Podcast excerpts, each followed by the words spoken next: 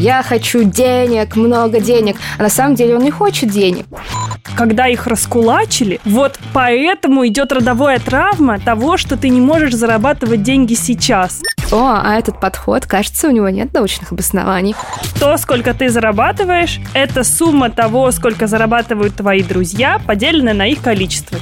О, какое-то исследование вообще прошлого года. А может быть, вот на самом деле мне не нужны вот эти бренды. Нужны. Я выше этого, знаете ли, поэтому я буду питаться продукцией красной цены. На Патрике в пятницу приедешь, А там Настя сидит. Привет, это подкаст «Несладкий бизнес». Меня зовут Аня. Я по-прежнему продюсирую подкасты и YouTube-проекты. Всем привет, меня зовут Настя, и я по-прежнему консультирую малый бизнес, помогаю им открыться, помогаю им наладить финансы, маркетинг, а также управляю маркетинговым агентством. Надо сказать сначала, что это не новый сезон, не старт нового сезона. Это такой промежуточный бонусный выпуск, который мы не могли не записать. Он не совсем на стандартную нашу тематику, в котором мы разговариваем о бизнесе, о деньгах. Ну, конечно, мы будем разговаривать о деньгах сегодня, но в гостях у нас сегодня не предприниматель. И вообще это не интервью. Мы перепробовали все. Мы пробовали открыть бизнес за границей, наладить маркетинг, придумать классную идею стартапа. Но мы три года пытаемся сделать все. И тут мы поняли, что, возможно, дело не в обстоятельствах, а дело в нас, и нужно поработать со своей головой. Это наша гипотеза. И сегодня мы с вами будем говорить про денежное мышление. И сейчас 50% слушателей выключают этот выпуск. Не делайте этого. Подождите, не выключайте этот эпизод, подождите. Мы не будем говорить про эзотерику, честно, почти не будем. Практически нет ни, ни одного вопроса про эзотерику. Мы хотим поговорить сегодня о том, что такое денежное мышление, вообще существует ли оно, потому что я думаю, что вы тоже видите в интернете, как эта тема становится популярным, и как все говорят, ну, просто подыши, просто медитируй, деньги к тебе придут. В легкости. В легкости.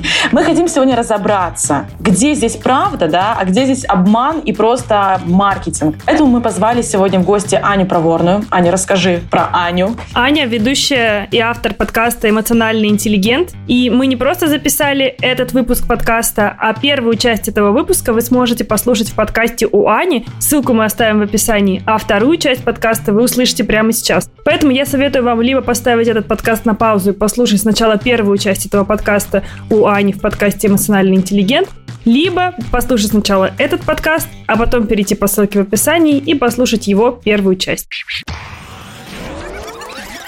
Вот просто. Я тоже могу сейчас всю свою жизнь подвязать на медитации, что это я намедитировала себе сидение в Париже, покупки и Монако. Но что-то нет. Я не медитировала все это время, поэтому не получится. Я работала. А могла бы? А кто знает, как жизнь бы сложилась? Кстати, вот э, к тему про медитацию, аффирмации, вот всю эту карту желаний, не знаю, визуализацию. Ань, что ты по этому поводу думаешь? Вообще, это действительно может как-то работать на подсознание, либо это вообще все бред, и надо про все забыть? Не, почему? Может работать. Ну вот аффирмации мне лично, в принципе, как практика вообще не откликается. То, что касается медитаций, особенно если медитация осознанности, вот что-нибудь в этом роде, карта желаний, тоже вполне себе это может работать, просто если это сочетается с, во-первых, адекватным подходом. Работаешь. Да, подходом, во-вторых, с работой. Потому что, например, даже про карту желаний принято считать, что это такая практика. Вот ты наклеил себе фотки с Пинтереста, проснулся, Да. а там у тебя Уже реально этот красивый мужик лежит. стоит, Да. Вот. Но это как бы, конечно, немножко бред. В нормальном э, варианте, таком более, мне кажется, рабочем, карта желаний просто помогает через какие-то менее осознаваемые там свои ощущения и так далее, представления, четче понимать, что ты конкретно хочешь. Потому что там несколько итераций работы. То есть это не просто открыл Pinterest и наклеил классные картинки. Ага, и забыл ж- про это. И ждешь, и ждешь. Ну как, о визуализации, о А, ну, значит, медитации, сходить о аффирмациях. Забыл. Хух, ну ты, конечно, Ань, даешь. Я тебе поражаюсь. У меня была карта желаний, и она висела на стене. Честно, я прям забыла. Вот типа она просто висит. Как будто картина, только Ну, на может нее быть, никто просто не очень смотрит. красивый, да, э- элемент декора. Да, да, да. И я думаю, а вот зачем тогда ее делать, если не надо постоянно на нее смотреть и не вспоминать, типа, ага, я сделала это, потому что я хочу вот Аня, этого. эксперты из ТикТока, тебе бы на это ответили. Давай. Что у нас мир работает. Там что-то по закону Ньютона. Противодействие. Чем ты сильнее хочешь и сильнее давишь в этот мир, тем больше сопротивления от мира ты получаешь. Поэтому надо отпустить желание. Поэтому отпустить надо желание. Надо его загадать и отпустить. Да. Елена Блиновская, философ 21 века, я считаю. Просто... Я уверена, 22 тоже. В общем, да, то есть вполне себе это может как-то помогать, если человеку конкретно это откликается. Вообще со всеми практиками вот нет никакой идеальной практики. Даже там про а, вот все практики осознанности. Это очень такая распиаренная во многом тема, куча исследований, многим помогает. Но у многих есть ощущение, что типа вот сейчас я буду медитировать, и все в жизни поменяется. А кому кому-то просто, блин, не нравится сидеть и медитировать, и это ок. Осознанность можно как бы нарабатывать вообще не обязательно там прыгая в безудержную медитацию каждый раз. То есть, ну и мне кажется то же самое. Как бы адекватный подход э, и аффирмации, если тебе помогает в зеркало говорить «я смогу», «я, я скажу ему нет», этому начальнику, «я это сделаю», потом ты реально идешь и делаешь, ну как бы круто, почему бы и нет? Ну да, я согласна на самом деле. Вот у меня есть очень, кстати, из последних мои два кейса, очень таких показательных. Есть блогер, на которого мы с Настей вдвоем подписаны, и она реально заработала заработала денег на том, что она продавала свои медитации. У нее есть YouTube-канал, который я считаю на 70% полным кринжем. Ну, это, ну, Уже это стало угар. так интересно. Расскажите Очень мне, пожалуйста, смеш... потом, это мое... после записи, Настя, что на- это. Расскажем. Ребята, хотите получить ссылочку на этот канал, пишите нам в директ Инстаграма, запрещенной в России организации экстремистской. Мы поделимся обязательно. Но я, короче, последний раз включила ее видео. Какое-то одно из последних. Просто вылетело в предложке. И я проанализировала, что оба раза, когда я включала разные ее видео, я потом шла и выписывала свои цели. Типа, я Мгм. думаю, с одной стороны, я скептически к ней отношусь. Я угораю над этим и смотрю ее видео, ну так чисто, просто по приколу. Просто наткнулась Мгм. случайно. Но я после этого иду и совершаю какие-то важные для себя Мгм. действия. То есть из разряда там написала какие-то там свои цели, положила их на видное место, смотрю на них каждый день. Недавно второй кейс, в общем, когда я подавала заявку на участие там в менторинге в одном наставничестве, и там был один из вопросов, как вы видите свое дальнейшее развитие. И тут я села и проанализировала, типа, а куда я дальше-то вообще хочу? Мгм. Типа, вот что я сейчас? Я понимаю, что так как сейчас не хочу, так как хочу, я не знаю, как я вообще хочу и что я, куда я двигаюсь. Запутанно сейчас сказала. Но суть в том, что мне просто один вопрос помог задуматься о том, о чем ты обычно просто не задумываешься. Мгм. Ну, то есть в нормальном состоянии, мне кажется, люди не садятся с утра такие, типа, так, продумаю план на пять лет вперед. Чем же я хочу заниматься в этой жизни? Вот каково быть не мной, да? Ань, спасибо, ты мне сейчас рассказала. Да, да, да.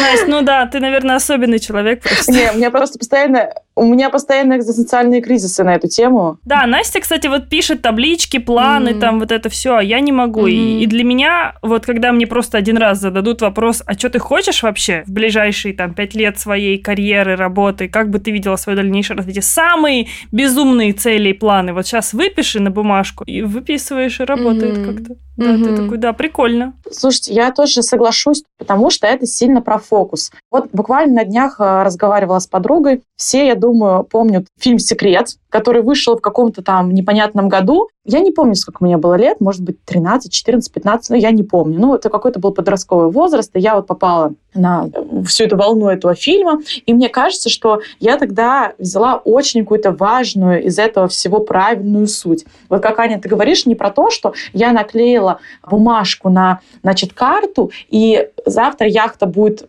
возле моего дома стоять, а как раз про фокус. То есть, если я буду фокусироваться на этих задачах, фокусироваться на этих целях, то оно неизбежно просто наступит и придет рано или поздно. И мне кажется, я вот с того вообще момента начала действовать по этой методике, когда ты понимаешь, да, и материально, и нематериально, чего ты хочешь, и просто начинаешь больше на это фокус ставить. Медитация же это тоже про это же, про то, чтобы, во-первых, мозг расслабить, а потому что, правда, количество стресса сейчас, оно просто зашкаливает. Если ты умеешь его расслаблять, это просто огромное твое преимущество. Я просто была на таких глубинных медитациях, на таких практиках, я вам отвечаю. Реально приходят инсайты. Я серьезно вам говорю, я не шучу. Просто если вы когда-нибудь сходите на такую длительную медитацию, на какую-нибудь практику, где вы действительно погружаетесь в такую расслабленную атмосферу, вот правда, мозг отлетает конкретно, и там иногда что-нибудь такое приходит, что ты потом ходишь, еще три месяца об этом думаешь, типа, как это вообще возможно? Поэтому Мне кажется, тут не нужно перекладывать ответственность на практике, но как вспомогательный какой-то инструмент для возвращения вот в жизнь можно использовать. Я, я прям супер согласна, и на самом деле, как бы, на мой взгляд, вот, ну, то, что если человеку что-то помогает реально, не только там желательно на краткосрочной перспективе, но и на долгосрочной, почему бы и нет? И мне прям потребовалось долгое время, чтобы к этому прийти, на самом деле, потому что я как бы вышла из такого достаточно академичного вуза, там очень много такого как бы снобизма mm-hmm. насчет того, что все мы такие очень, знаете, за научную обоснованность. О, а этот подход, кажется, у него нет научных обоснований. О, это исследование вообще прошлого mm-hmm. года. Я ну, какое-то время жила с этой призмой, и я потом поняла, что я с ней живу просто потому, что мне кажется, что, ну, это правильно, мне так сказали, что это правильно, так mm-hmm. это, наверное, правильно. Потом подумала, что, ну, господи, если тебе помогает что угодно, астрология, что-нибудь еще, и ты реально не перекладываешь на это ответственность, это тебя куда-то настраивает, почему бы и нет? Вот, я просто для себя лично выбираю методы, которые я понимаю, как работают. У меня методы, они в основном, ну, не в основном, а все с какой-то научной базой, и клиентам своим я это советую, потому что у меня есть какая-то ответственность за то, что я советую, собственно. А так, если что-то работает, мне кажется, вообще почему бы и нет. Нужна в этом смысле гибкость. Слушай, а вот относительно того, твои это цели или не твои, мне иногда кажется, что то, что я сейчас живу в Москве, где вот эта вся история на вещизме, там, не знаю, те же самые на Патрике в пятницу приедешь. А там Настя сидит.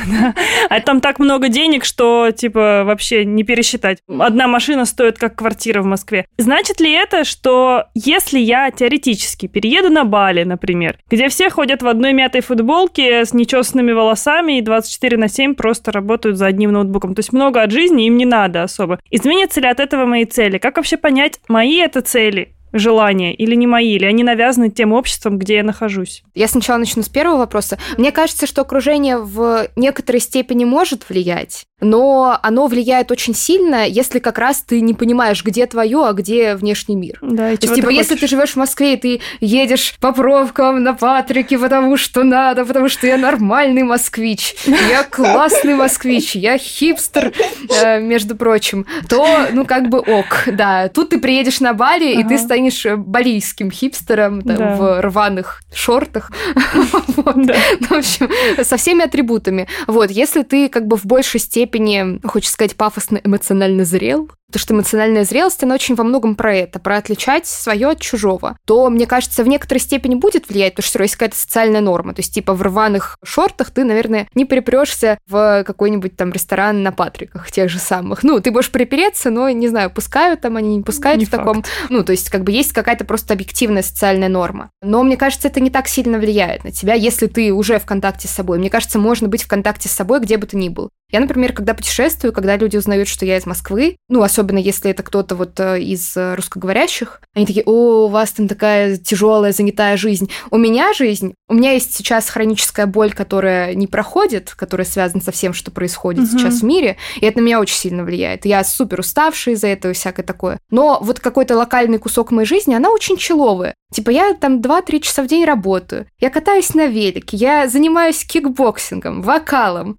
танцами, я пошла на английский. Я сижу час и смотрю, как колышутся листочки. И при этом я ну, однозначно чувствую себя москвичкой. Но я вот в Москве себя чувствую очень расслабленно. Возможно, потому что я здесь дома, и у меня здесь есть какая-то моя рутина, которая вот выверена уже мной, я уже поняла там, куда мне лучше ходить, там всякое такое. Аня, знаешь, я хочу что добавить вот в твою сторону. Я просто тут в путешествии, наверное, мне пришел этот инсайт, что ты не будешь выбирать те места, которые тебе не близки. То есть ты не сможешь там физически находиться. Если, например, я сейчас приеду в Тбилиси, я завою через две недели, просто буду реветь крокодильными слезами. Пожалуйста, отвезите меня в мою Москву, где большой там ритм, вот это все. Это очень быстро надоест. Если ты действительно понимаешь где-то на подсознании, что тебе нужно, ты интуитивно будешь выбирать эти места. И в Москве это тоже оказалось, конечно, случайно, но уже не случайно там осталось. Видимо, все-таки вайп Москвы резонирует с твоими ценностями. Ну да, я тоже об этом думаю. Но с моими ценностями много чего резонирует. Я вот хочу на серфинг до Камчатки, я вот хочу на яхтинг, там, не знаю, в Испании на неделю. Но одно время просто приехать и как туристом оказаться, а другое дело выбирать свой дом. Ну да, но это не значит, что я не хочу покататься на Тесле, допустим. две стороны э, вообще полярные люди. Такое чувство, что эти люди не пересекаются. Вот те, которые ходят на гольф, и те, которые, не знаю, сидят на бале. Вот эти вот два мира просто разных. А мне хочется и того, и другого. Вот mm-hmm. и все. Возможно, тут какая-то ценность разнообразия. Про ценности вообще непростой разговор, потому что часто ценности понимают, типа, какая у меня ценность? Ценность... Трешки в Москве. Трешка в Москве, ценность. Это ценность безопасности. Да, да, да, вот э, я про это и говорю. То есть в таком психологическом понимании ценность – это как бы направление, это как вот сторона света. То есть ты можешь все время там идти на запад, но там финально на запад ты не придешь. Угу. То есть цель – это какая-то прям точка на карте, типа в направлении, вот в этом западном направлении у тебя такая-то точка. Ценность, ну, ну, она такая длительная. То есть, да, трешка, она про что-то для всех людей, про разное. Для кого-то, mm-hmm. может быть, ценность одиночества, не пересекаться ни с кем из домашних никогда, вот, или раз в неделю. Так что, а в плане того, как определять твои ценности или нет, мне кажется, ну, самый, это непростой способ, но хороший, просто вообще почаще себе задавать вопросы, мне каково в моей жизни? Угу. И чего я мне себя, хочется? Я себя там как чувствую на самом деле. И это не про то, что если ты живешь в соответствии со своими ценностями, то ты всегда такой на чиле, у тебя вот просто как бы каждую секунду твоей жизни ты испытываешь экстаз просто от того, что ты живешь вот в этом в своем правильном направлении, потому что все равно, ну, как бы случается жизнь, случается конкретное дерьмо и в личной жизни, и в глобальном мире, скажем так. Но мне кажется, в принципе, если ты живешь в соответствии со своими ценностями, у тебя нет ощущения, что зачем я живу эту жизнь. Мне еще очень нравится понятие крайнего смысла. Есть такая методика крайнего смысла, она очень незамысловатая. Нужно просто очень много раз задать себе вопрос, зачем я это делаю. Я для себя какое-то время назад нашла ответ на этот вопрос, и жизнь стала значительно легче. То есть у меня, например, все сводится к любви. Не в смысле там к моему молодому человеку, это было бы странно, но просто к любви, к тому, что я делаю, к людям, с которыми я работаю, все равно это какая-то форма любви, к моим близким, э, там, к листочкам, на которые я смотрю, которые вот так вот мило колышутся в моем любимом саду каком-нибудь каком-нибудь. А, и это очень сильно все упрощает. То есть у меня нет, например, что-нибудь там про развитие, еще что-нибудь, это вообще не близко. А какие еще могут быть финальные ценности, конечные? О, очень разные. Ну, основное там типа свобода, безопасность, любовь, развитие, там, не знаю, близость с другими людьми. Ну, то есть, да, очень разные какие-то могут быть. То есть можно прям позадавать себе вопрос, зачем? Вот я занимаюсь подкастами, зачем? Чтобы это? А это зачем? А это мне зачем? А это мне зачем? Угу. Вот такая тревожная методика на самом деле. Ну, это, кстати, очень крутая методика. Это, по-моему, было где-то... Я читала про 7 вопросов или 5 вопросов «почему?». И когда ты финально отвечаешь себе на этот вопрос, это вот, типа, твоя угу. высшая цель какая-то угу. в жизни. Мне угу. кажется, что вот великий великие люди, там, типа, не знаю, Стив Джобс какой-нибудь, у него вот была именно большая, огромная какая-то вот такая ценность, что изменить мир. И бывают такие люди с ценностями. Вот я думаю, моя ли это ценность изменить мир? Нет, вообще нет. Мир живи как, как есть, без меня, пожалуйста. Еще хуже что-нибудь сделаю, не дай бог. Привет, наш дорогой предприниматель. Кажется, большие деньги зарабатываются большими усилиями. Но иногда нужно давать себе время отдыхать, Предлагаю тебе переключиться на обед и заказать суши, роллы или том-ям много лосося. Кстати, при заказе до 11 сентября ты получишь скидку 25% на первый заказ по промокоду POKE на английском. Ссылку и промокод мы оставили тебе в описании. Возвращаемся к выпуску.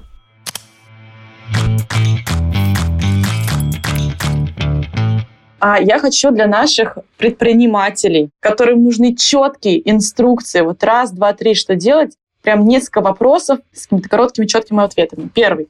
Если я чувствую, что нахожусь, вот как это называется, у потолка этого стеклянного, что делать? Вот куда идти? Э, вот, не знаю, там зарабатываю 300 тысяч, допустим, и вот все, не могу больше это мышление, что мне нужно в голове своей проработать? Ну, мне кажется, во-первых, понять, нужно ли мне больше на самом деле. Вот эта история про мотивацию, она может звучать как какой-то детский сад, типа, ну, естественно, нужно. Что за дебильные вопросы, Ань? Я же смогу себе купить то-то, то-то, то-то. Но часто вот эти ответы на вопросы, они как бы такие, ну, надуманные, что ли. Многие люди перестают зарабатывать там, где они входят в какую-то зону своего комфорта. И я не считаю, что зона комфорта это плохо, на мой взгляд, это очень хорошо. Но просто им реально иногда больше не надо. Им может казаться, что надо, чтобы быть крутыми в глазах своих родителей, родственников, друзей, коллег, не знаю, еще кого-то. Но они не нашли как бы свой ответ на вопрос, зачем мне это. Второй момент. Представить, я зарабатываю не 300, а в два раза больше. Ладно, в два раза, ну, в полтора, окей, там 450 я зарабатываю. И прям представить свой день. Вот прям я просыпаюсь, что я делаю. Подслеживать свои ощущения, тебе там как? Тебе хорошо там? Или тебя там тревожно, и такой, меня сейчас все об-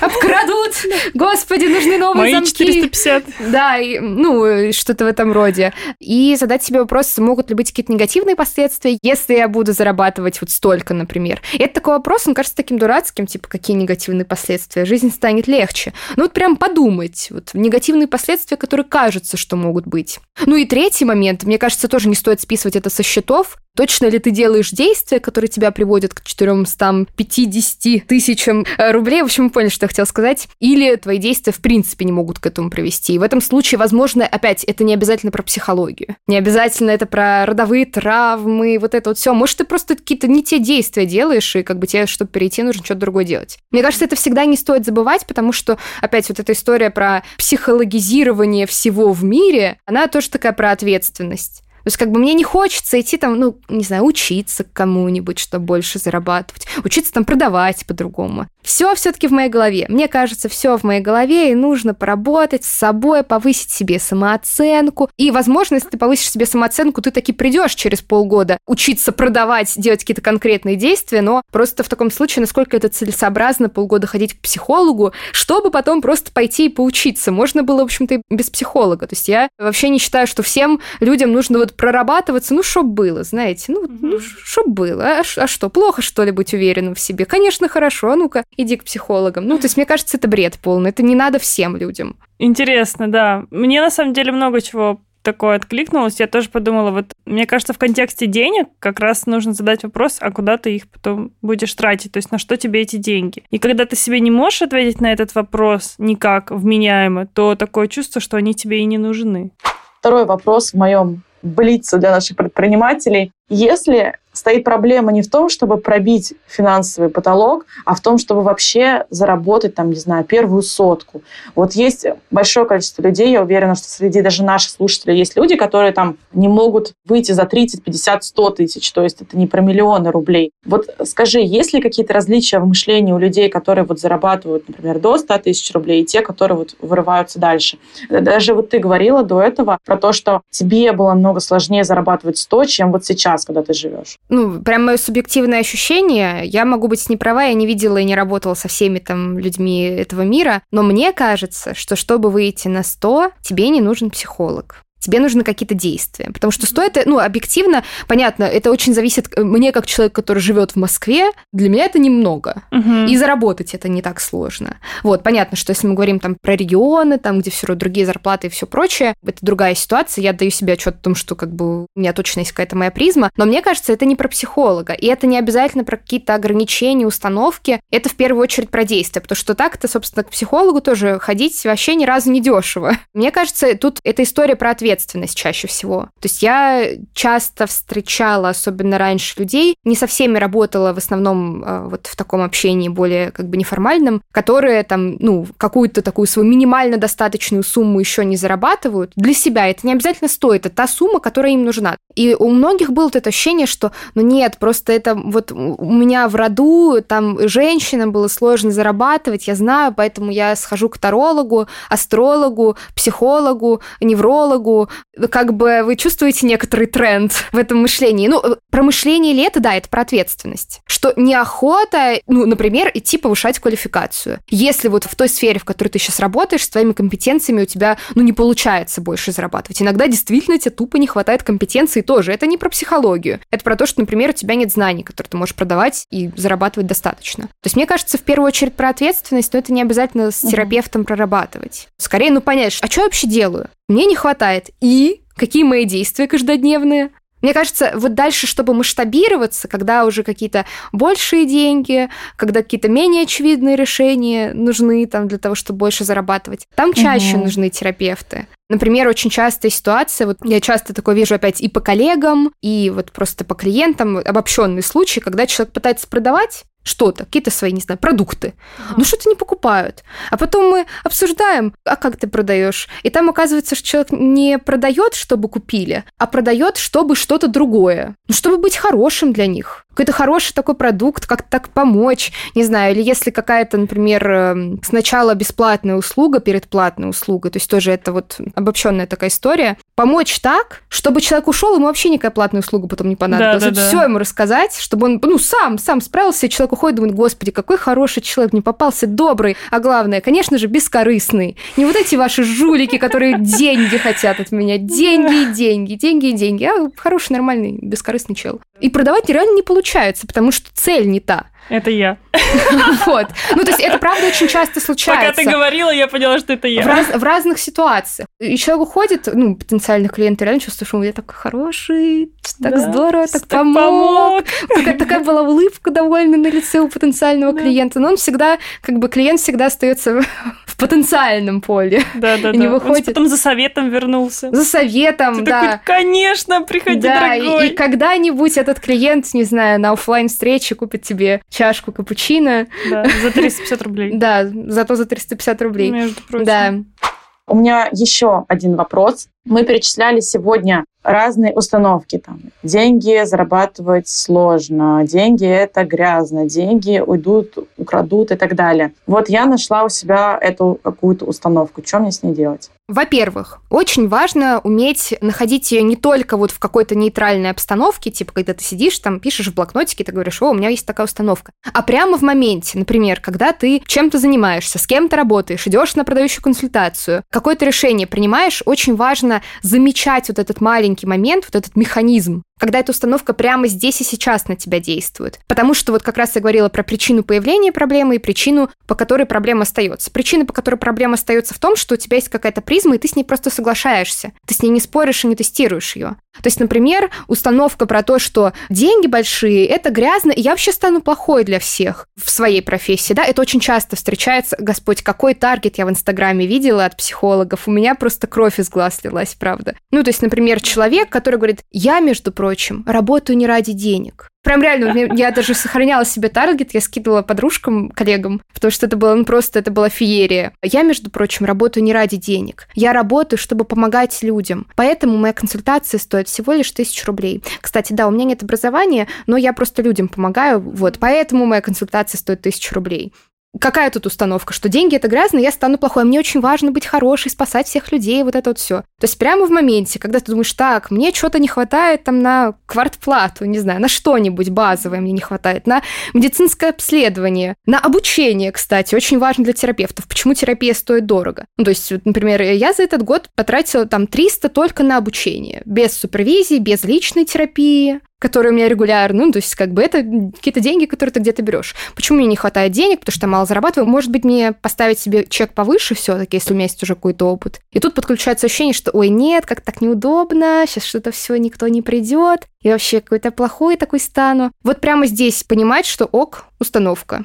Деньги это грязно. Когда ты это понимаешь, у тебя появляется возможность начать ее тестировать. То есть, если это прям твоя призма, условно, если ты ходишь в каких-то розовых очках, и ты не понимаешь, что ты в очках, странная метафора, то ага. ты реально считываешь мир таким. А если ты понимаешь, что это очки, это какая-то определенная искаженная информация тебе поступает, ты можешь с этим что-то сделать. И потом ты можешь просто ну, придумать для себя какую-то установку, которая тебе будет больше подходить, и пробовать делать маленькие шаги в другую сторону, тестировать ее. То есть, окей, если я считаю вот рационально, эмоционально еще не верю, но рационально я считаю, что деньги это ок. Я могу там подумать, есть ли какие-то не грязные, нравственные люди достаточно, которые зарабатывают много. Стоматологи. Стоматологи, например. Какие молодцы. Я придумываю для себя какой-то новый ориентир, и я пробую делать маленькие шаги. На 500 рублей я повышу стоимость. И я потом тестирую, смотрю, так, что-нибудь отвалилось от меня, какой-нибудь локоть, не знаю, волосы, или мне написали в те в директ, ах ты, меркантильная тварь, слишком, ну, и, то есть произошло ли что-то страшное, вот что-то катастрофичное такое случилось, и ты думаешь, так, вроде нет, вроде повысило, стало легче жить, а тяжелее жить не стало. Ну, и тут как бы установка начинает шататься. То есть очень важны вот эти маленькие какие-то шаги в другую сторону. Но чтобы их делать, нужно в моменте это отлавливать. Это правда звучит как такой наивный шаг. На самом деле это очень сложно, потому что когда с тобой это случается, когда установка на тебя влияет, тебе реально кажется, что так оно и есть. Ты себе не врешь. Каждая клеточка твоего тела не хочет зарабатывать больше, потому что уверена, что сейчас какая-то жесть произойдет. То есть это про навык, ну, по факту не доверять себе в некоторых моментах. Не доверять себе вот полностью, типа, что чувствую, то и есть на самом деле. Что чувствую, то и есть на самом деле, это вообще как бы искажение мышления. Эмоциональное обоснование называется, когда мы мысли приравниваем к эмоциям. Что не так на самом деле. Да. Угу. Скажи, почему некоторым людям деньги приходят вот как будто бы вот, вот так вот легко, а другим действительно нужно работать по 12 часов в день, по 16 часов в день, 24 на 7, и только тогда у них получается результат. Ну вот мне кажется, тоже важно тут э, разделять, что есть какие-то психологические факторы. Вот, например, те же самые установки, которые не позволяют тебе как бы повышать чек, и ты просто за час мало зарабатываешь, и да, тебе нужно 24 на 7, там 7 дней в неделю условных. Но если мы говорим не про экспертов, а, например, вот бизнес. У нас, например, там была кондитерская, допустим. То есть никогда человек сам, да, свои услуги предоставляет, а у него есть, например, свой бизнес, свое производство. И вот он в операционке там 24 на 7, а есть люди, которые живут там еще лучше, чем он, и при этом летают на Мальдивы и работают за ноутбуком 2 часа в день.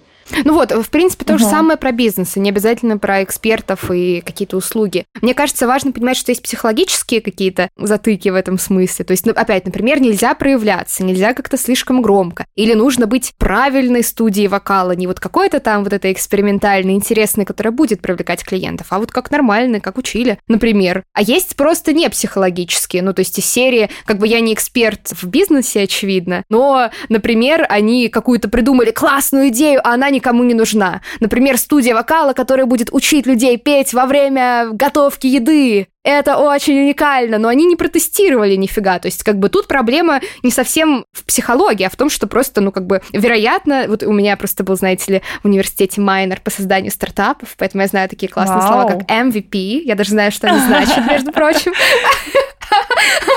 Ссылочка в описании. Да, ага. вот. Ну, то есть, может, они просто какие-то шаги не делают, которые нужно делать. Вот опять, если возвращаться там к экспертам, к психологам, может быть, к ним не ходят клиенты, потому что, например, они какие-то не очень прикольные какие-то тексты пишут. То есть, они пишут тексты, как абзац в учебнике. Какой здравый человек зайдет в Инстаграм после рабочего дня, чтобы читать какой-то нудный текст? Это такая сложность. Тут тоже есть установки. Например, если я правильный психолог, я пишу нудные тексты. Вот. Потому что это А какие-то, какие-то интересные тексты, это обязательно полная хрень. Я выше этого, знаете ли. Поэтому я буду питаться продукцией красной цены. Я тут тоже добавлю, сама, знаете, отвечу на свой же вопрос, потому что здесь, правда, очень много зависит от ниши, если вы предприниматель, потому что у меня есть вот прям мой личный пример. Опять же, у нас была Саня кондитерская. И нужно было прилагать какое-то X количество усилий для того, чтобы эта кондитерская кондитерская генерила там 200 тысяч, например, рублей в месяц. Кондитерская – это огромный организм, где у тебя есть постоянные поставки, заказы, низкий чек на твою позицию. То есть нужно постоянно вот эту операционку поддерживать. А потом у меня было таргет-агентство. И для того, чтобы зарабатывать в таргет-агентстве 200 тысяч, тебе нужно два человека в штате, и весь твой бизнес-процесс — это взять клиента и настроить ему рекламу. Все, тут как бы больше вообще никаких бизнес-процессов не существует, и это намного проще. Вот здесь, мне кажется, важно при выборе ниши тоже понять. Вот мне прям пипец так хочется заниматься тортами. Ну, мне тогда реально пипец хотелось заниматься тортами. Вот, и я готова столько работать и зарабатывать меньше, либо я готова пойти по более простому пути и выбрать другую нишу, где деньги зарабатываются проще. Да, я очень согласна. Мне кажется, очень важно понимать, зачем ты работаешь. Как бы странно не звучал этот вопрос. Вот еще, мне кажется, такая проблема, она на стыке просто объективной проблемы, что что-то делаешь не так, и вот скорее такой психологической. Когда люди говорят, что ну вот я работаю, потому что это дело моей души это, вот знаете, мне нужно, моя чтобы миссия. моя работа, да, была моей миссией. И как раз-таки вот, вот такое, знаете, типичное определение слова миссия, такое стандартное, я с ним не согласна, но тем не менее, ну прикольно. Типа то, что ты будешь делать, даже если тебе за это не будут платить. Они ага. реально находят свою миссию, им реально за это не платят. Они там, ну, делают какие-то э, наверняка очень классные вещи, вкладывают в эту душу. Например, действительно, ну, вот в этой нише нет денег. Ну, вот не будут люди там много платить, например, за плюшевых зайцев зайцев. А может и будут, может какие-то очень классные зайцы и будут, но я, видите, тоже не эксперт в этом. То есть, мне кажется, вот эта, ну, путаница как бы мотивов, она часто приводит к тому, что человек занимается какой-то непонятной деятельностью, непонятной не в смысле плохой, а для клиента непонятной. Вот, чё? Чё ты делаешь? Вокал во время готовки? Ну да, это вообще твоя миссия. То есть, как бы, мне кажется, очень важно понимать, что и зачем ты делаешь. Слово миссия вообще, то есть я недавно ходила к коучу, кстати, у меня был курс у коуча, вот, и мы там тоже занимались моей миссией. Я сначала-то как бы немножко усмехнулась, потом, на самом деле, мне это очень помогло. У меня такая миссия, она выглядит, как, знаете, вот, ну, типа, как представление о жизни трехлетнего человека, но мне это очень помогает, это меня очень ориентирует в плане, там, моих каких-то проектов. Ну, я перестала миссию определять как вот то, чем я бы занималась бесплатно. Бесплатно я реально катаюсь на велосипеде и ем мороженое в Сокольниках, вот честно. Блин, я почему бы за это этим не я бы и, и занималась. Ну, я этим и занимаюсь. Так, а и как ты определила в итоге миссию? Ох, ну ладно, так что быть, я с вами поделюсь. Ну, в общем, э, миссия, значит, это у меня сочетание трех кружочков. Первый кружочек – это помогать людям, ну, быть в полном смысле слова живыми при жизни. То есть тут есть очень много вещей, которые как бы мешают людям быть живыми. Быть живыми в смысле чувствовать, наслаждаться, воплощать себя, какие-то свои мечты и так далее. Вот в частности, у меня очень большой фокус работы на теме стыда и на теме неуверенности. Потому что, во-первых, мне интересно, я хорошо в этом помогаю, но это соответствует моей миссии. Потому что когда людям очень стыдно, они не пробуют, они не позволяют себе ошибаться, не позволяют себе делать что-то интересное. То есть они как бы вроде живые, но так, типа на 0,25 примерно. Второй кружочек – это зарабатывать как можно больше. Третий кружочек – работать как можно меньше. Вот я говорю, э, как бы миссия трехлетнего человека, но вторые два кружочка, они для меня про то, чтобы я тоже могла быть живой при жизни, не работать, упахиваясь, просыпаясь с мыслями, боже мой, зачем этот день снова наступил, а чтобы вот как раз я работала, чувствовала, что я помогаю, а потом я там наполненная, имея при этом все необходимые ресурсы в виде времени, силы, денег, ну и здоровья, все как бы прикладывается, я могла там идти дальше, жить свою жизнь, кататься на велосипеде, бить грушу на кикбоксинге, не знаю, там танцевать, э, петь, э, что-то делать, не знаю, общаться с близкими людьми мне, например. Ну, прикольно, интересно про кружочки. Я бы тоже со- составила про себя такие. Надо задуматься об этом. Когда я полгода назад доставала своего коуча, говорила ей, Полина, у меня что-то не то с денежным мышлением. Я полгода стою на месте. Она говорит, Настя, ты просто лентяйка, тебе надо работать. Такая, Такой волшебный пендель своего Да, рода. да, Да, да, она такая, у тебя все в порядке с твоим мышлением. Я такая, черт, а так надеялась. На самом деле, я хочу, наверное, уже потихоньку финализировать наш разговор вопросом, а каждый ли человек может заработать много денег, или это не всем дано?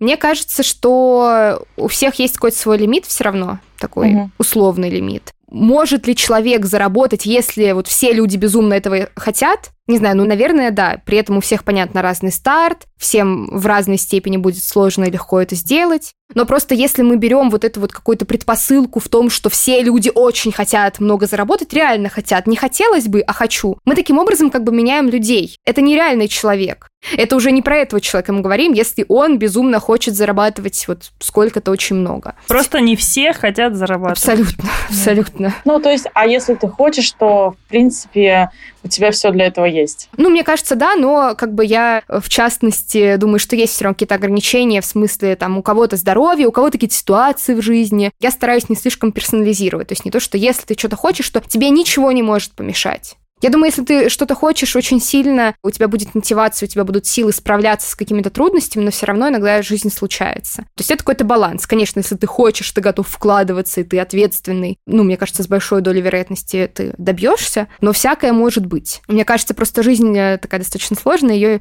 я стараюсь не слишком упрощать, ну, вот для себя, по крайней мере. Ребята, зарабатываете вы много или не зарабатываете вы много, вы уже достаточно классные. Вот правда, у всех свой вектор, и то, что мы сегодня сказали, конечно, оно для кого-то применимо, для кого-то неприменимо. Вот правда, примеряйте к себе, как вам вообще вот с этим вот. Ну и практики осознанности, там, не знаю, медитации, ребята. Аффирмации. Аффирмации. Все-таки не забывайте.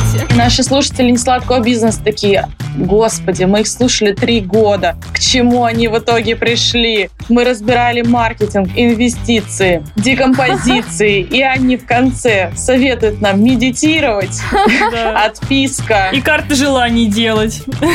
Ну, ребята, на самом деле, правда, инструментов очень много, и мы всегда говорили обычно про про hard skill ы, но надо не забывать, что вы состоите не только из вашей работы и из ваших hard skill ов, того, что вы там на 100% уверены, в чем вы сильны и в чем вы очень классные, но еще из каких-то soft skill ов, из ваших каких-то потребностей и вообще вы все очень классные, уникальные. Поэтому примеряйте то, что подходит вам. Аня, спасибо, что была тут с нами, очень классно. По крайней мере, я точно кое о чем задумалась. Не знаю, Класс, как остальные вам. слушатели, напишите, пожалуйста, нам э, куда-нибудь в комментариях в Инстаграме или в Телеграме. А тебе спасибо, что пришла. Спасибо, что пригласили. Ребята, ставьте нам звездочки Apple подкастах, сердечки в Яндекс Музыке. Это был наш очередной бонусный выпуск подкаста, который выходит вне сезона. Мы надеемся, что вам нравятся такие неформальные, не в нашем обычном стиле выпуски подкаста.